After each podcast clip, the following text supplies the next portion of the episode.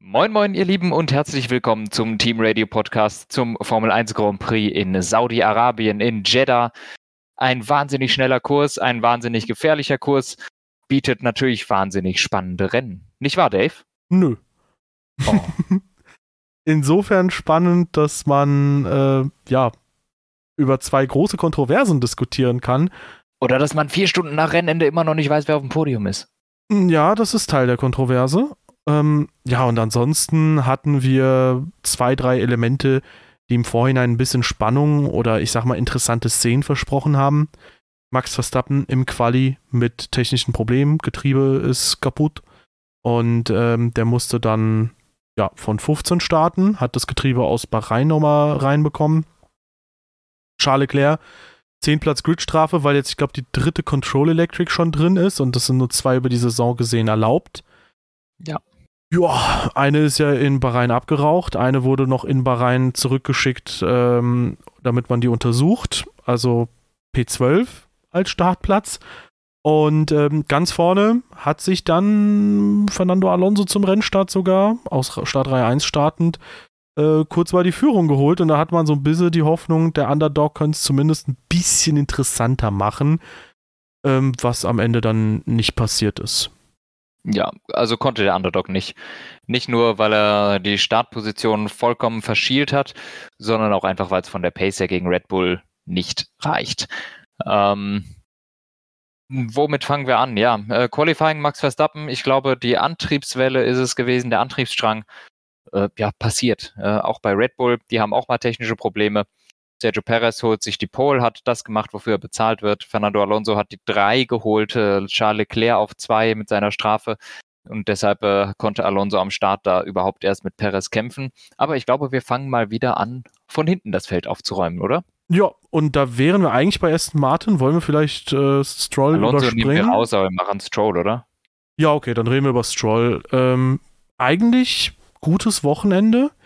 Äh, ja. Sauberer Überholvorgang gegen Carlos Sainz in Runde 1. Das war phänomenal. Der ist in dieser 180-Grad-Linkskurve außenrum am Ferrari vorbei. Das, da sind mir die Augen aus dem Kopf gefallen, als ich das gesehen habe. Das fand ich schon richtig geil.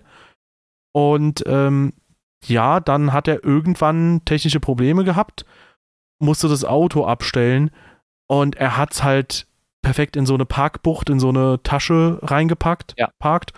Ähm, und Trotzdem gab es ein Safety Car, wo absolut keins vonnöten war, weil die FIA nach dem GPS nicht wusste, wo das Auto war, beziehungsweise dachten sie, das Auto wäre dann auf der Strecke, äh, wo man auch sagen muss, das ist halt unfassbar lost. Also, wir sind uns da beide einig, mach von mir aus, wenn du sicher gehen willst, ein kurzes Virtual Safety Car, lass das eine Runde sein. Aber dann Safety Car zu triggern, ist halt kompletter Humbug gewesen, weil ja, einem VSC hätte es im Zweifel in dem Moment auch getan. Ist halt sicherheitsrelevant, deswegen finde ich es gut, dass man schnell reagiert hat. War halt nur die falsche Reaktion. Ja, ja, absolut. Das war echt total lost. Zu Lance Stroll lässt sich noch sagen, der hatte auch ein gutes Qualifying, ehrlich gesagt. Ähm, es hat sich herausgestellt, meines Erachtens, dass der Aston Martin auf der zweiten Runde auf den Softs einen Tacken schneller war als auf der ersten. Äh, Stroll hat zwei Runs gefahren mit einer Cooldown-Lap zwischendurch und seine zweite Runde war erstmal schneller, bis er es dann gethrowt hat nach dem äh, zweiten Sektor. In der schnell links, bevor es auf die lange geschlängelte Gerade war, hatte er einen riesen, riesen Wackler drin, sodass er seine Zeit nicht verbessern konnte, ist aber mit den äh, drei Runden alten Softs noch pink im ersten Sektor gefahren und war auch am Ende des zweiten Sektors noch schneller gewesen als Alonso. Ob es für die Alonso-Zeit gereicht hätte, eher nicht, denke ich, weil halt schon im letzten Sektor dann die Reifen etwas nachgeben. Allerdings durch den Fehler hat er dann da nochmal eine halbe Sekunde liegen lassen. Der hätte vielleicht noch ein, zwei Positionen weiter vorne landen können. Insofern, ähm, da war die zweite Runde wirklich noch ganz ordentlich mit den Reifen.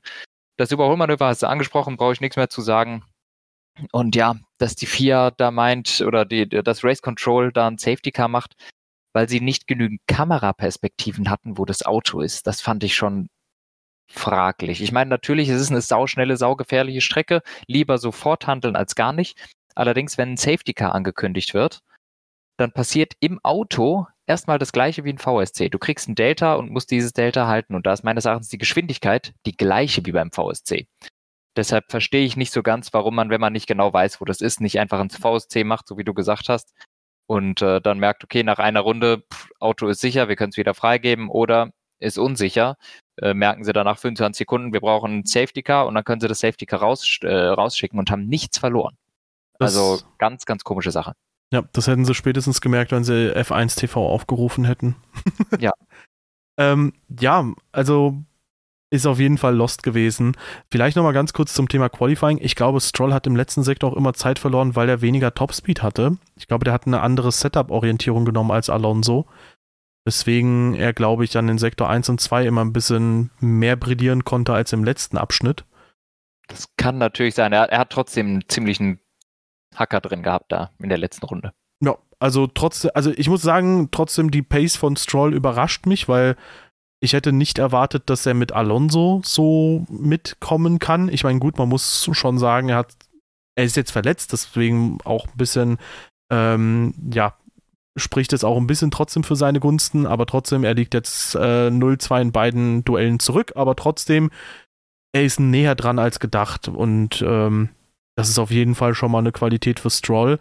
Ja. Was, was eine Qualität vom Aston Martin dieses Rennen war, und das hatten wir so in Bahrain nicht, der war sofort da im Rennen. Ja. Die Reifen waren sofort da in Runde 1, holt sich Alonso P1 beim Start, Lance Stroll überholt außenrum einen Ferrari. Das spricht auf jeden Fall dafür, dass sie das Thema Reifen aufwärmen, auch wenn es vielleicht nicht im Quali perfekt klappt. Zumindest im Rennen ist es kein großer Nachteil mehr. Ja, und das auf einer Strecke, wo Reifen aufwärmen äh, sehr viel schwieriger gewesen ist als Bahrain. Also das haben sie gut in den Griff gekommen, eben, weil das, äh, da hatten wir ja gesehen, in Runde 1 in Bahrain sind die Aston Martins ziemlich abgestunken. Jo. Jo. Abgestunken sind auch die Bremsen bei Alex Albons ja. Williams. Der hat nach, ich glaube, 26 Runden sogar schon gemeldet, yo Leute, meine Bremsen wollen nicht. Und ist dann immer und immer weitergefahren. Und ich dachte mir, was ist denn hier los? Und das fand ich auch lost. Also, sorry. Der ist auch einmal an der Boxengasse vorbeigefahren, dann noch eine extra Runde gefahren, dann müsste es sogar Runde 25, glaube ich, sein oder so. Aber auf jeden Fall, ja, ganz, ganz komische Sache. Im Quali war der Williams nicht da. Der war performance-technisch im Niemandsland. Ähm, wenn dann nicht Norris irgendwie sein Auto in die Wand gesägt hätte. Ähm, ja, gut, und De Vries ist auch hinter Albon gewesen. Warte mal, Sargent? Nee, nee, Sargent war ganz hinten, okay. Ähm, also Williams im Quali schwach, im Rennen auch nicht viel stärker. Und äh, nachdem man so ein bisschen sich erhofft hatte, dass sie ja in Bahrain gut aussahen und vielleicht hier hätten nochmal besser aussehen können ähm, oder die Form hätten halten können, kam da leider nicht viel. Ja, naja, waren sie, waren sie so schwach im Qualifying? I don't know. Denn wir haben ja dann die Runde von Logan Sargent nie mehr bekommen, ähm, die er gefahren ist am Anfang. Das fand ich wirklich ein bisschen schade. Er war äh, doch schwach, dann, sag ich doch. Dass ihm dann die Nerven durchgegangen sind. Ja, war schwach. Äh, wie war schwach? Wenn die Nerven mit dir durchgehen, ist schwach. Du hast aber gesagt, die Pace von Williams war nicht da und die Pace von Williams war sehr wohl da. Die allererste ah. Runde, die er gefahren wäre, hätte ja schon für Q2 gereicht. Die wurde ihm nur dummerweise gestrichen. Ja. Und äh, ich weiß nicht, also ich fand Sargent schon ziemlich cool, der hat mich sehr überzeugt. Und danach sind ihm halt wirklich die Nerven durchgegangen. Hat er sich immer gedreht auf seinen Qualifying-Runden. Da denkst du ja auch, ach nee, Alter. Also, ähm, Sargent hat mir richtig gut gefallen und im Rennen, gut, sah, war die Pace des Williams jetzt wirklich nicht so berauschend, würde ich sagen. Haben halt da mit McLaren um den, und äh, Alfa Romeo um die letzten Plätze gekämpft. Und Alfa Tauri auch. Ich muss nochmal anmerken, bei Pace meine ich primär tatsächlich Rennpace. Also ich habe gesagt, Quali, Pay, Quali war nicht da so und äh, glaube okay. ich, ich hoffe, dass ich es so gesagt habe, ähm, also Quali hinten und ähm, Pace ist meist bei mir Rennpace. Da war Williams okay. leider nicht stark. Ja, das stimmt. Ja. Ähm, ein anderes. Auch nicht stark. Ja, ein anderes Team, wo Pace auch nicht äh, wirklich da war, vor allem bei einem der beiden Fahrer. Äh, das war wirklich eine Katastrophe. Äh, Valtteri Bottas und Alfa Romeo. Also, was war da denn los? Ja, ich meine, vor allem Valtteri Bottas, ich würde jetzt mal sagen, Joe Guan Yu grob da, wo man sie erwartet, so im Mittelfeld ja. halt, aber Bottas nicht. Ja. Also Bottas war wirklich eine Katastrophe jetzt. Ja. Ich kann es ja auch nichts sagen. Also ich habe ihn das ganze Rennen noch eigentlich nicht gesehen und ich weiß auch nicht, was er falsch gemacht hat. Ja, ja. Also ist halt doof gelaufen. Ich weiß nur, dass er irgendwann einen Boxenstopp hatte und dann noch weiter zurückgefallen ist. Vielleicht hat er sich irgendwo Schaden eingefangen durch mhm. irgendwelche Teile. Das ist nämlich bei, jetzt leiten wir über, Lando Norris wohl auch passiert, habe ich zumindest auf Twitter von ja. äh, jemandem gelesen, Community-Mitglied, ähm, dass der da wohl Damage sich eingefangen hat durch ironischerweise Piastris Frontflügelschaden und ähm, ja, ist dann bis zuletzt hinter Logan Sargent geblieben. Hat sich dann auch zwischendurch, und also es war einer der wenigen interessanten Punkte des Rennens, dass da ein Dreikampf stattgefunden hat zwischen den beiden McLaren und dem Williams um P15. Also bitte dich. Ähm, ja, und ähm, Logan Sargent konnte sich dagegen Norris sehr lang verteidigen. Norris mhm. hat sich dagegen Piastri verteidigt, was ich ab einem gewissen Punkt ein bisschen, ich sag mal, unnötig fand, in Anbetracht dessen, dass die beiden da ja eigentlich nicht gegeneinander großartig fahren. Und äh, ja, letztendlich hat sich dann Piastri äh, sehr schnell gegen Sargent durchgesetzt, nachdem ihn Norris vorbeigelassen hat. Und was ich krass finde bei Piastri ist, ähm, beim Start, da würde ich ihm jetzt nicht zu viel Schuld einräumen, weil. Nee, das war eher Gaslys Schuld. Genau, Gasly lässt sich da nach außen tragen, sehe ich auch Aber so. Sowas passiert halt am Start. Also ist jetzt auch nichts Bestrafenswürdiges, würde ich sagen. Das ist Classic Turn, Turn 1, Turn 2. Ist unlucky, genau. Also Piastri hat da überhaupt keine Schuld gehabt. Es war jetzt nicht so, als ob er da irgendwie groß da die ja. Nerven äh, durchge. Ja, du weißt schon. Ähm Schön formuliert. Danke. Ein wahrer ein, Poet. Ein wahrer Poet. Boah.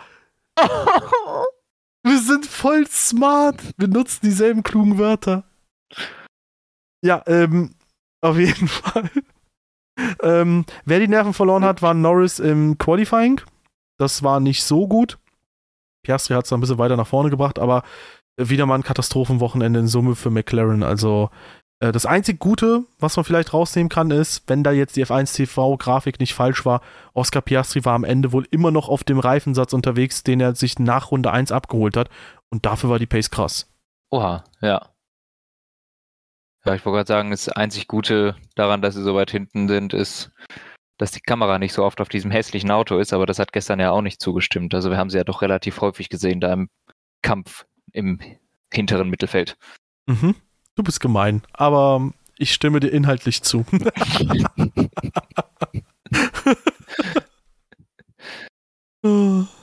wir haben, äh, wir haben Joe Guan Yu übersprungen übrigens. Ja, ich denke mit, der ist da, wo man ihn erwartet hat. Wir haben ihn hat. hiermit abgehakt. Ja, also da, wo er ist, das ist eigentlich genug so, oder? Ja, er ist halt mitgefahren, er hat keinen schlechten Job gemacht, es hat halt nicht für mehr gereicht mit dem Auto. So, fertig. Äh, wo sind wir denn jetzt? Jetzt sind wir schon bei Alpha Tauri. Ja. Nick de Vries, mitgefahren. Ja. Ich prüfe hier gerade noch was. Äh, auch mitgefahren und hat sich vor Kevin Magnussen erschreckt. Alter, da muss ich tatsächlich sagen, der Zweikampf hat Spaß gemacht, weil das sind eigentlich zwei richtige Hitzköpfe. Ich habe einfach nur mhm. darauf gewartet, bis die sich in die Kiste fahren, aber haben sie nicht gemacht und das fand ich gut. Es war richtig ja. stark, dass sie sich nicht in die Kiste gefahren sind. Ja, ähm, war schön, also war cool mit anzuschauen. Ja, ja, sehe ich genauso. Ja.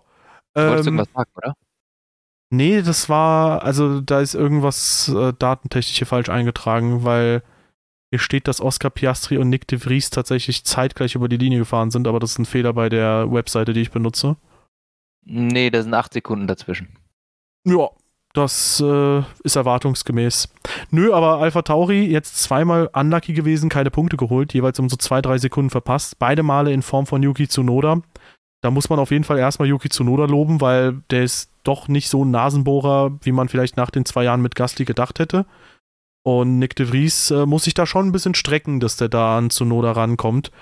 Ähm, wobei jetzt waren es etwa zehn Sekunden, das geht noch klar. Man muss einfach abwarten, aber das und äh, also Kevin Magnussen hat dann einen sehr wichtigen Schritt für Haas gemacht. Ja, wir kommen ja als nächstes auch zu Haas, dann springen wir rüber. Ja. Ähm, hat Nico Hülkenberg wieder besiegt, also insofern sehr stark an der Stelle. Ähm, und darüber hinaus sehr wichtiger Punkt, weil nicht nur hat Magnussen einen Punkt geholt, sondern er hat auch verhindert, dass ähm, Haas, äh, Alpha Tauri einen Punkt holt, was ja jetzt anscheinend der größte Rivale für die so ziemlich sein wird für die Saison. Oder einer der größten Rivalen. Ja, ich glaube, eben Alfa Romeo, Haas und Alfa Tauri, die dürften da. Ja, doch, auch Williams spielt damit. Die haben alle Williams, so einen Punkt. Williams und auch McLaren. ja, McLaren halt im Moment nicht so. Ja, das ist krass, ne? Äh, das zweitschwächste Team ist Alpha Tauri mit elf Punkten, äh, mit dem elften Platz, sorry. Und Will, äh, McLaren hat irgendwie einen 15. Platz als bestes Ergebnis. Ja. Das ist echt bitter. Ja, bitter waren auch unsere Prognosen für Pierre Gasly. Die haben sich dann nicht bewahrheitet. Der hat den Alpine ganz gut nach vorne gelotst äh, bisher, hat gut Punkte geholt. War zwar jetzt auch wieder hinter Esteban Ocon, zumindest von der Pace her. Äh, in Bahrain war er am Ende vorne. Aber nur zwei Sekunden Abstand. Ich sag mal so, gemessen an unserer Erwartungshaltung, bis jetzt Pierre Gasly eine sehr, sehr starke Saison. Mhm. Ja, das kann man so sagen. Saison ist noch lang, aber bisher kann er gut mithalten mit Ocon. Ähm, was man nicht sagen kann, gute Saison allgemein eigentlich für Alpine. Ähm, nachdem sie letztes Jahr im Großen und Ganzen vierte Kraft gewesen sind, hätte man eigentlich einen Schritt nach vorne erwartet, aber der ist ausgeblieben. Ich würde sagen, letztes Jahr waren sie sogar ab und zu mal, konnten sie gegen Mercedes kämpfen. Klar, jetzt sind sie näher an Ferrari dran, aber Mercedes ist genauso weit weg wie davor. Red Bull ist weiter weg und sie wurden von Aston Martin überholt. Und auch wenn, äh, wie heißt er, äh, Ottmar Schaffenauer große Töne spuckt, sie können auch noch mit Aston Martin um P4 kämpfen das sehe ich einfach nicht kommen, die Saison. Also das gibt das Auto nicht her. Auch wenn jetzt ähm, meines Erachtens Saudi-Arabien ein kleiner Schritt nach vorne war für das Auto, mhm. halte ich es auch gut für möglich, dass es irgendwann die nächsten Rennen wieder einen Rückschritt gibt. Und ich habe einfach nicht das Gefühl, dass ähm, der Alpine ein Auto ist, das konstant Leistung abrufen kann. Äh, wir haben jetzt schon zwei Strecken gesehen. Zweimal war der Aston Martin quasi das zweitschnellste Auto. Und wenn das so weitergeht, sehe ich den Aston Martin auch als ein Auto, das das ganze Jahr lang um Podestplätze mitkämpfen kann. Das sehe ich bei, ähm, bei Alpine nicht, sondern die kämpfen immer noch, wenn dann um die hinteren Punkteränge. Es sieht mir nicht danach aus, als würden die jemals Mercedes, Ferrari, Aston Martin oder Red Bull gefährlich werden können, die Saison. Und ähm, das ist eigentlich für ein Werksteam, das den Motor am eigenen Haus baut und somit quasi Mercedes, Ferrari, Red Bull gleichgestellt ist, einfach immer noch zu wenig und das große Problem, was Renault slash Alpine seit Jahren hat. Sie kriegen es nicht hin, an die Spitze zu kommen, obwohl sie die wahnsinnigen finanziellen Möglichkeiten haben. Ich denke, Red Bull könnten sie schon gefährlich werden, wenn Red Bull mal zum Überrunden ansetzt. Zumindest in Form von Esteban Ocon. Die musst du nur sagen, dass Alonso in einem Red Bull sitzt, dann wird er ganz aggressiv. Uff. Nee, aber ähm, ich sag mal so, ich würde das jetzt nicht so vernichtend ähm, beurteilen wie du. Ich meine, klar, ähm, die sind jetzt hinter Aston zurückgefallen. Ist auch die Frage, wenn du für P4 kämpfen willst, ob du gegen Aston kämpfen wirst. Das bezweifle ich mal ganz, ganz stark. Ich habe da ähm, eher ein Team eher aus Maranello, genau, eher ein Team aus Maranello im Kopf, ähm, was ja neben schlechtem Reifenabrieb und schwacher Pace teilweise, was auch Mercedes hat, zusätzlich dann auch noch etwas Zuverlässigkeitsprobleme hat, mit denen sie kämpfen müssen. Mhm. Ähm, aber Alpine hat zumindest, sagen wir mal, fünfte Kraft erreicht. Ich meine, natürlich ist das schwach im Vergleich zu letztem Jahr oder ne, sagen wir es so, es ist ein Rückschritt, aber trotzdem Benefit of the Doubt, sie haben es geschafft, nicht Zehnter zu sein ohne Punkte nach zwei Rennen in der KWM was McLaren zum Beispiel gelungen ist. Das also, stimmt, ja, McLaren ist noch viel schlechter. Es aber kann, über McLaren haben wir uns auch schon mal ausgelassen. Genau, aber ich meine nur, es kann auch einfach schlimmer laufen. Ja. Absolut. Und ähm, deswegen, Alpine hat, finde ich, im Vergleich zu Bahrain einen ordentlichen Fortschritt gemacht und ich kann ja. mir vorstellen, dass man da zufrieden ist mit der Basis, die man jetzt hat. Und jetzt ist halt, wie auch schon letztes Jahr eigentlich, die Frage, wo entwickeln sich die Teams mit von der jeweiligen Basis her hin? Mercedes hat es ja irgendwann geschafft, keine Ahnung, da waren sie zwischendurch komplett im Niemandsland im Vergleich zu Ferrari und Red Bull und zum Ende hin konnten sie sogar aus eigener Kraft mal einen Sieg einfahren. Und ähm, das wird jetzt bei Alpine nicht passieren, aber wenn ich sehe, dass zum Beispiel ein Esteban Ocon weniger als 10 Sekunden fehlen zu einem Charles Leclerc, dann ähm, habe ich da schon irgendwie, ja, das Gefühl, dass zumindest die Grundlage stimmt, im Zweifel mal abzustauben. Und jetzt muss man gucken, mhm. wann noch weitere Schritte kommen könnten. Okay. Ja, gucken wir mal. Ich, ich denke einfach trotzdem, dass es irgendwie hinter den Erwartungen zurückgeblieben ist. Ähm, Ich bin davon ausgegangen eigentlich, dass Alpine diese Saison einen weiteren Schritt nach vorne macht. Aber bisher sieht es mir danach noch nicht aus. Ja.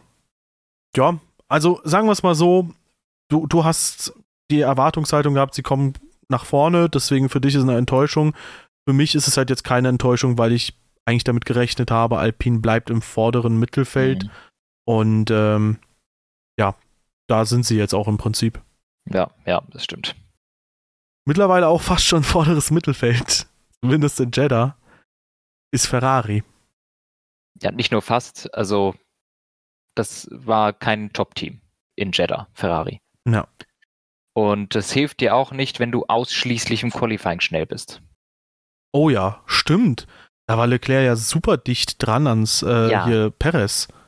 Die Quali-Pace von Leclerc war super, aber die Rennpace ist furchtbar. Also es tut mir leid. Äh, du kannst, die, die Relation hier war, dass ihm eine Zehntel auf die Pole gefehlt hat, aber in der Rennpace fehlt ihm fast eine Sekunde pro Runde. Mehr. Nein, es fehlt eine Sekunde pro Runde. Mehr oh. als eine. Weil Perez äh, hatte sagen, nach Restart sagen wir mal, 30, sagen wir mal 30 Runden. Reinigt ohne Verkehr.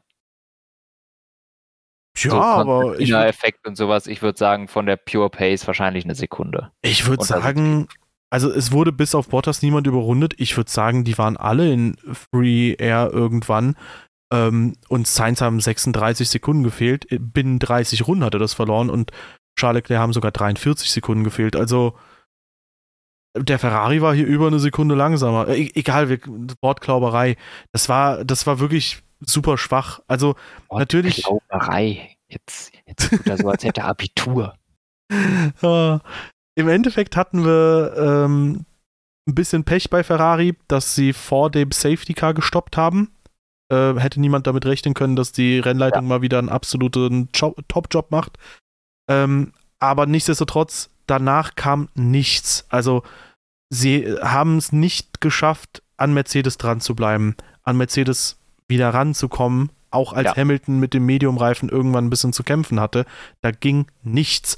Und was mich überrascht hat, ein Charles Leclerc, der auf dem Softreifen einfach recht flott unterwegs war und bei dem man auch nicht das Gefühl hatte, der lässt so schnell nach. Also irgendwie hatte man schon das Gefühl, der kann da eine gute Pace fahren.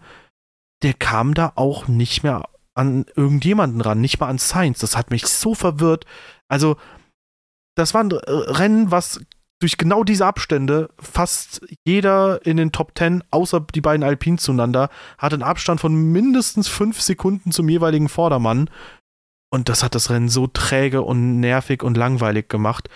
Ja, und im Endeffekt ähm, hatte man bei Ferrari genau dasselbe. Und da ging gar nichts. Ja, ja, Ferrari war nicht so schnell. Also, ja. Was, ich, ich weiß auch nicht, woran es liegt. Ähm, diese wahnsinnige Difference von Race Pace und Quali Pace zum einen. Zum anderen, Carlos Sainz war grausam langsam im Qualifying. Im Rennen war da seine Pace dafür besser als die von Leclerc. Abstimmungssache, ich weiß es nicht, oder Formsache, es macht auf jeden Fall alles keinen Sinn. In beiden Fällen ist das Auto zu langsam und das ist nicht nur der Reifenabrieb, es ist das Auto hat grundsätzliche Probleme. Und wie gesagt, im Qualifying schnell sein, das reicht dir nicht. Da gibt es keine Punkte für. Ja. Ja, und ähm, ein Team, das im Quali dann zumindest mit einem Fahrer recht schnell war, im Rennen dann auch. das war Mercedes. Ähm, George Russell finde ich das ganze Wochenende über stärker aufgetreten als Hamilton. Mhm. Hamilton kam vielleicht das Safety Car nicht ganz so gelegen, weil der Medium-Reifen, der musste dann etwas mehr als 30 Runden oder sagen wir 30 Runden im Renntrim durchhalten. Was man vielleicht lieber mit dem harten Reifen mitnehmen würde, der ist ja auf hart gestartet, aber ich glaube, der hätte auch Geht mit. Schon. Der hätte mit denselben Reifen auch Russell nicht überholen können oder weiter unter Druck setzen können. Ich glaube, Russell war einfach an dem Wochenende besser als Hamilton und ähm, ja, auch da, es wirkte halt super zäh wieder im Rennen, weil man sich irgendwie gehofft hat, dass irgendjemand an irgendwie drankommt. Ich habe auch gehofft, dass Mercedes da irgendwie ähm, so eine Teamorder macht. Hamilton kommt kurz an Russell vorbei, guckt, ob er an Alonso rankommt und wenn nicht, dann tauscht man wieder zurück. Aber ich glaube, selbst das hätte einfach nicht funktioniert. Also es war nee. wirklich, wirklich auch von Mercedes wieder sowas. Die waren im Durchschnitt etwa eine Sekunde pro Runde entfernt von äh, Red Bull. Ich finde es krass, dass zwei Top-Teams, die Ende letzten Jahres hier und da noch wirklich gegen Red Bull kämpfen konnten, den Paroli bieten konnten. Ich meine, selbst im letzten Rennen letztes Jahr hat Charles Leclerc äh, Sergio Perez im Direktduell besiegt. Ja, stimmt. Und, und die sind komplett abgesackt. Also die sind nicht nur weiter hinter Red Bull, sondern auch hinter Aston Martin. Das ja. kann ich kaum glauben. Das ist krass. Ja. Ja, also, was soll ich sagen? Hamilton hat mir nicht besonders gut gefallen das Wochenende. Das Qualifying war schon schlecht das Rennen auf den Harten gestartet, okay, ist natürlich dann hart zu verteidigen. Aber auch als er dann auf die Mediums gegangen ist, hat die Pace nicht gestimmt. Irgendwie er konnte drei, vier Runden mit Russell auf den Harts mithalten und dann ist er schon zurückgedroppt.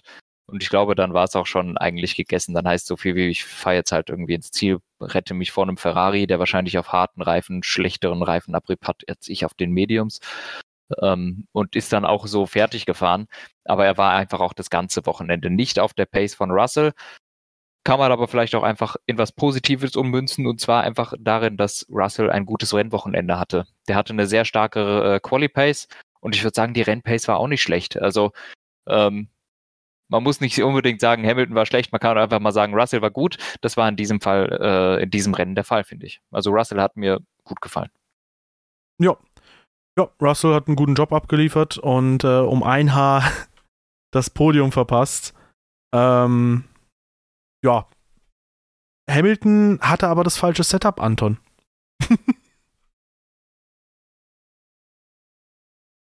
Hallo? Hallo, ich, ich wollte es einfach nicht kommentieren.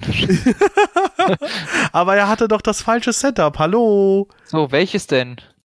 Äh, das, das von Ferrari? Ach so. Das andere als Russell. Ja, okay. Nee, aber keine ja. Ahnung. Ist vielleicht eine Begründung, aber äh, ja, trotzdem. Also spätestens zum Rennen.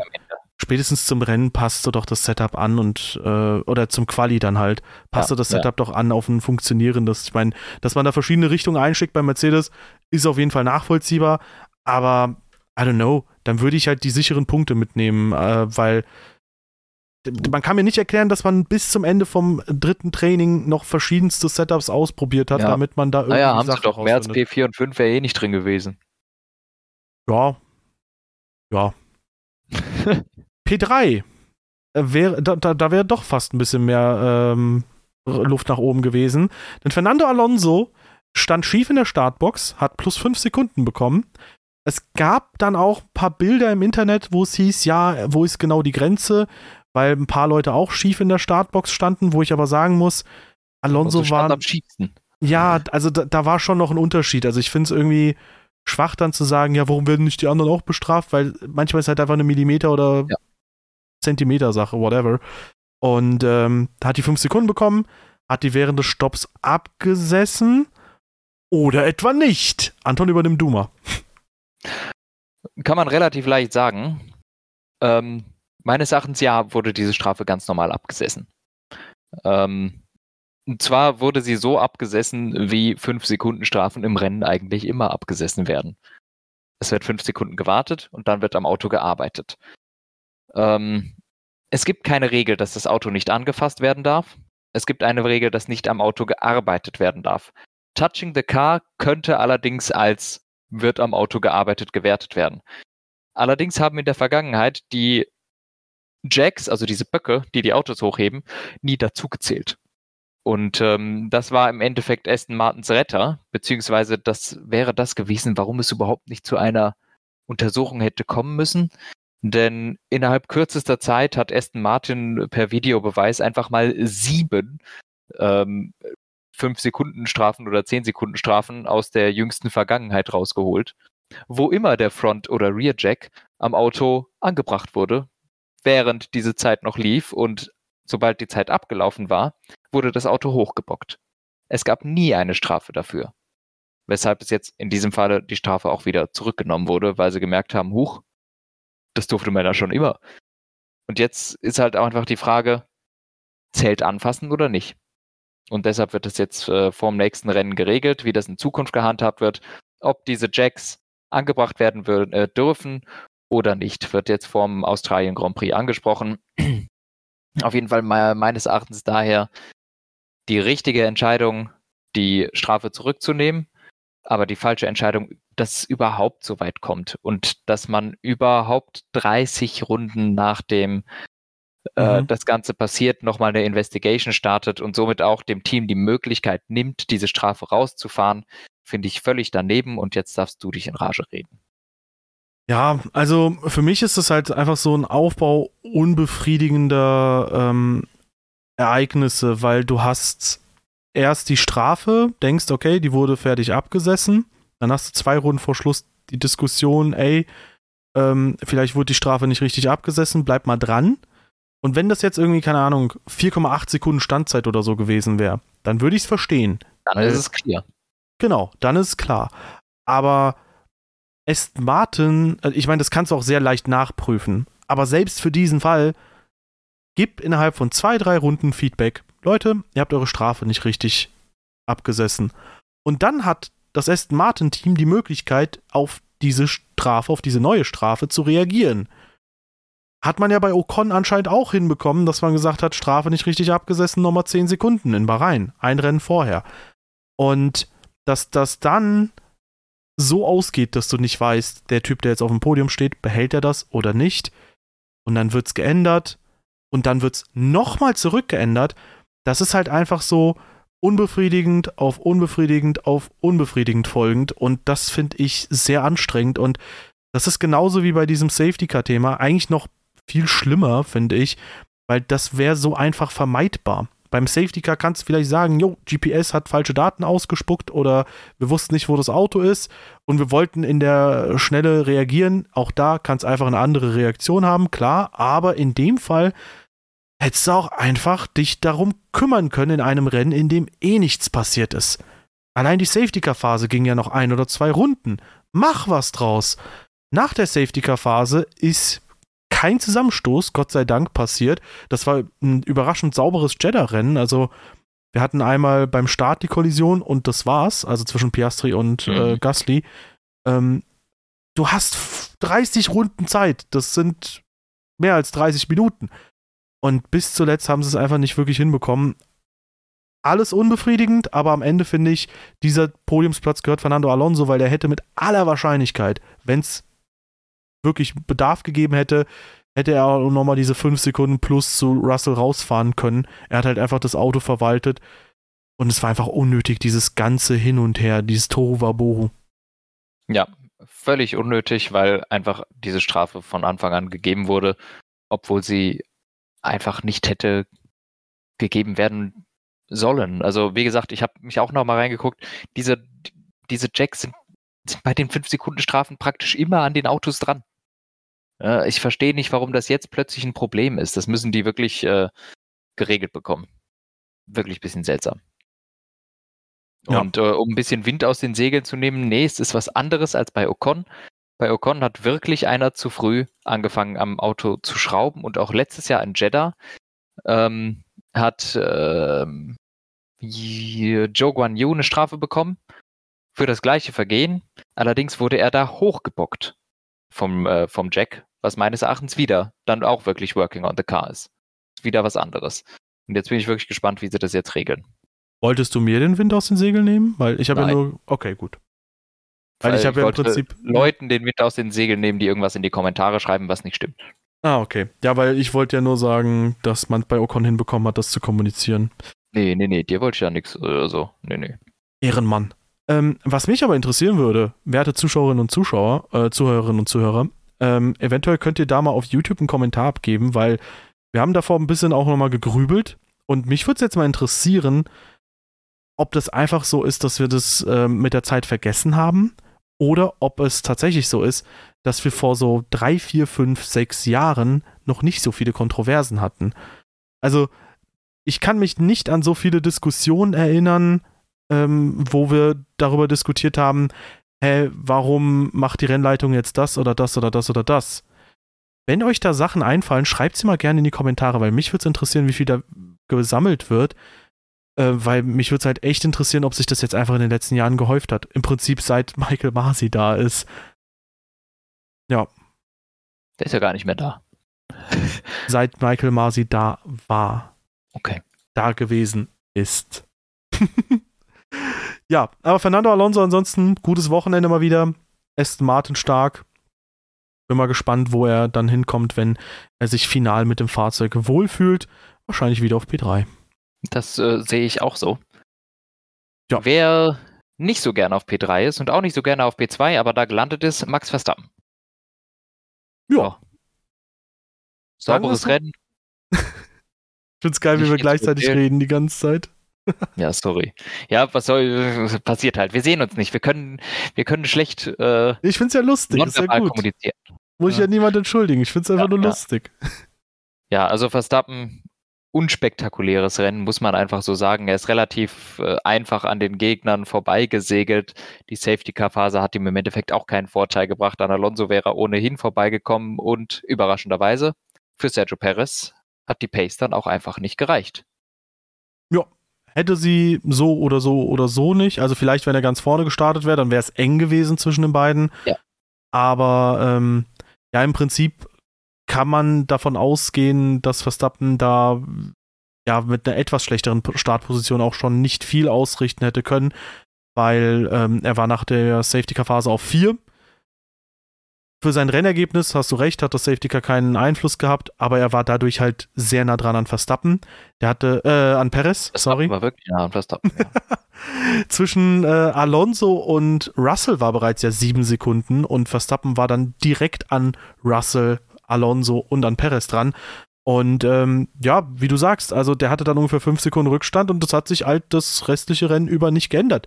Er hatte einfach nur kurz noch einen Russell zu überholen. Das ist super easy, der fährt einen Traktor äh, aus Carbon. dann hatte er noch äh, Alonso zu überholen und das war's. Und danach kam nichts mehr. Außer halt die schnellste Runde, aber ja. Und für die Leute, die jetzt sagen, ja, ähm, Perez wurde irgendwie zurückgepfiffen. Man hat es nach dem Rennen mitbekommen. Ich finde, Perez hat es auch sehr smart gefragt bei Verstappen so, hattest du eine Target Lap Time? Und Verstappen hat sofort gesagt so, ja, 33-0. Also äh, insofern war beiden dieselbe Zeit auch vorgegeben und man hat äh, in dem Fall jetzt nicht, also man hat keine Grundlage, auf der man Red Bull irgendwas unterstellen könnte, dass ja. man da Verstappen versucht hat, den Sieg irgendwie noch zu geben oder so. Nein, nein, sie hatten beide die gleiche Target-Lap-Time und beiden wurde irgendwann gesagt, ja, scheiß drauf, weil sie haben gesehen, keiner der beiden Fahrer hält sich dran. Ähm, insofern haben sie immer mal wieder schnellste Runden geswitcht und im Endeffekt hat Verstappen die sich geholt. Ja, das Leben ist hart. Also an Sergio Perez Stelle hätte ich es nicht anders gemacht. Ich hätte nicht noch in der letzten Runde versucht, äh, die schnellste Runde zu holen, ein bisschen Risiko eingehen. Nee, nee, ich nehme lieber die 25 Punkte mit. Alles richtig gemacht. Der eine Punkt zwischen denen ist jetzt auch nicht so wichtig. Warten wir mal ab. Nee, aber ähm, bin da mal auch mal gespannt, ob Perez dann diese Form aufrechterhalten kann. Er ist ja jemand, der, wenn es läuft, dann auch schnell sein kann, aber ob er die Konstanz bringt, mhm. weiß man nicht. Er war ja auch schon in der Vergangenheit in Jeddah und auch auf anderen Stadtkursen immer wieder sehr stark, aber das letzte Quäntchen dürfte zu Verstappen dann, denke ich mal, fehlen, auch wenn er jetzt nur ja. ein Punkt dahinter ist. Ja, ja, das denke ich auch. Nichtsdestotrotz, Sergio Perez ist ein sehr, sehr gutes Rennen gefahren. Das hat mir super gefallen. Er hat im Qualifying abgeliefert, das gemacht, wofür er bezahlt wird und dann im Rennen einfach die gleiche Pace von Verstappen gehen. Das ist schon sehr, sehr stark. Ähm, hat mir richtig, richtig gut gefallen, äh, richtig, richtig gut gefallen und ich habe mich wirklich sehr gefreut. Also fand ich super. Ja, war schön und verspricht zumindest hier und da ein bisschen Spannung. Ja, ja, naja. Ja, und vielleicht sogar nochmal einen anderen Rennsieger, sollten die beiden sich zu nah kommen. Ja, Alonso dann halt. Ja, fände ich auch gut. Also hätte ja, ich nichts okay. gegen. Red Bull hat damit tatsächlich bis auf einen Punkt jeden erdenklichen Punkt diese Saison geholt. 87 Zähler auf dem Konto. Mehr als doppelt so viel wie Aston Martin und Mercedes. Äh, die haben jeweils 38 Punkte. Aston Martin mhm. durch die bessere Einzelplatzierung vom Merck. Und Ferrari auf Platz 4, unter anderem durch den technischen Ausfall in Bahrain. Jetzt ein bisschen Safety Car Pech und aber auch schwache Pace und damit bei nur 26 Punkten. Das äh, ist. Das hatte Leclerc letztes Jahr nach einem Rennen alleine. Das ist äh, richtig. Wie waren sie 2021? Ich weiß nicht, ob er die schnellste Runde hatte, ehrlich gesagt. Mit Sicherheit. Die Ferrari waren ja am Ende alleine, da waren die Red Bull ja schon aus dem Rennen, ne? Naja, die sind in, der, in, den letzten zwei Runden aus dem Rennen geflogen. Aber ich, ich hätte jetzt ja, schon einen Ticken früher. Äh, Leclerc, nur mal zum Vergleich, oder vielleicht Ferrari genommen, nicht mal Leclerc, sondern äh, Ferrari hatte 2021 34 Punkte nach zwei Rennen. Also, die stehen gerade schwächer da als in einer Saison, wo sie nie äh, als Top-Team unterwegs waren. Ja. Ja, und oh. ähm, eine Sache muss ich aber trotzdem ergänzen. Du hast gesagt, Verstappens Rennen unauffällig. Ich fand es auch unauffällig und ich fand es deswegen auch irgendwie ein bisschen weird, weil ich hätte nach Belgien letztes Jahr gedacht, dass Verstappen binnen so zehn Runden oder so einfach einmal schnipst und auf P2 ist oder so und dann Perez, bei Perez anklopft. Aber anscheinend äh, scheint Perez A mit dem aktuellen Fahrzeug ein bisschen besser klarzukommen, vielleicht auch in Kombination mit der Strecke und B hat Jeddah vielleicht das einfach nicht hergegeben, dass er so viel schneller dann durchrasen konnte. Ja, das glaube ich auch. Also, das in Belgien, das war aber auch wirklich besonders letztes Jahr. Das ist, glaube ich, nicht der Normalfall. Ja, da war Verstappen einfach Big Off. Ja, werte Damen und Herren, dieser Podcast war auch Big Off. Falls du nichts mehr zu ergänzen hast, reiten wir zur Abmod. Hab nichts zu ergänzen. In zwei Wochen geht es weiter in Australien wo wir eine Strecke haben, wo zumindest letztes Jahr Ferrari echt sehr dominant aufgetreten ist. Hat Red Bull da die Probleme behoben bekommen oder nicht? Wir hatten lange genug Zeit, die anzugehen. Und reicht es, selbst wenn sie Probleme haben, trotzdem zum Sieg? Wir werden das bald wissen. Und äh, ja, natürlich ist auch die Frage wichtig oder auch spannend, das ist die einzige Frage, die spannend ist, welches der drei Teams sich dann um Platz zwei ähm, dann in Australien durchsetzen kann. Mhm. Und wohin es ja. den Rest der Saison geht. Jo. Ja, Melbourne freue ich mich immer drauf. Finde ich cool, ist oft langweilig, aber ich mag die Strecke einfach gerne. So vom Feeling her gefällt mir. Also habe ich Bock. Ich bin mal gespannt, wie mein Schlafrhythmus bis dahin ist, weil ich schaffe es immer wieder mal so morgens um sieben oder so ins Bett zu gehen. Und ich es aber auch immer wieder mal abends um 10, 11 Uhr ins Bett zu gehen. Mal gucken, wie der Würfel da am Tag davor fällt. Mhm. Also ich werde einfach aufstehen. So. Ja, davor. aber die Frage ist, stehst du einfach nur am Tag davor auf oder stehst du auch an dem Tag auf, wo das Rennen läuft? Das Rennen ist um sieben? Fragezeichen? Ähm, 4.45 Uhr. Nein, warte. So ein Quatsch. Äh, sieben, ja. Ja, dann stehe ich so um halb sieben auf. Schätze ich jetzt mal. Cool. Ich um fünf vor sieben. Wenn. Ja. Nee, Leute, ähm, ich hoffe, ihr hattet viel Spaß. Schreibt uns auch gerne in die Kommentare, wie ihr den Australien GP gucken werdet. Mit Nacht vorher durchmachen oder mit Wecker vorher. Danke fürs Einschalten. Checkt gerne unsere Socials aus. In der Beschreibung verlinkt. Genau wie auch unser Discord-Kanal. Haut rein. Tschüss. Ciao, Australien.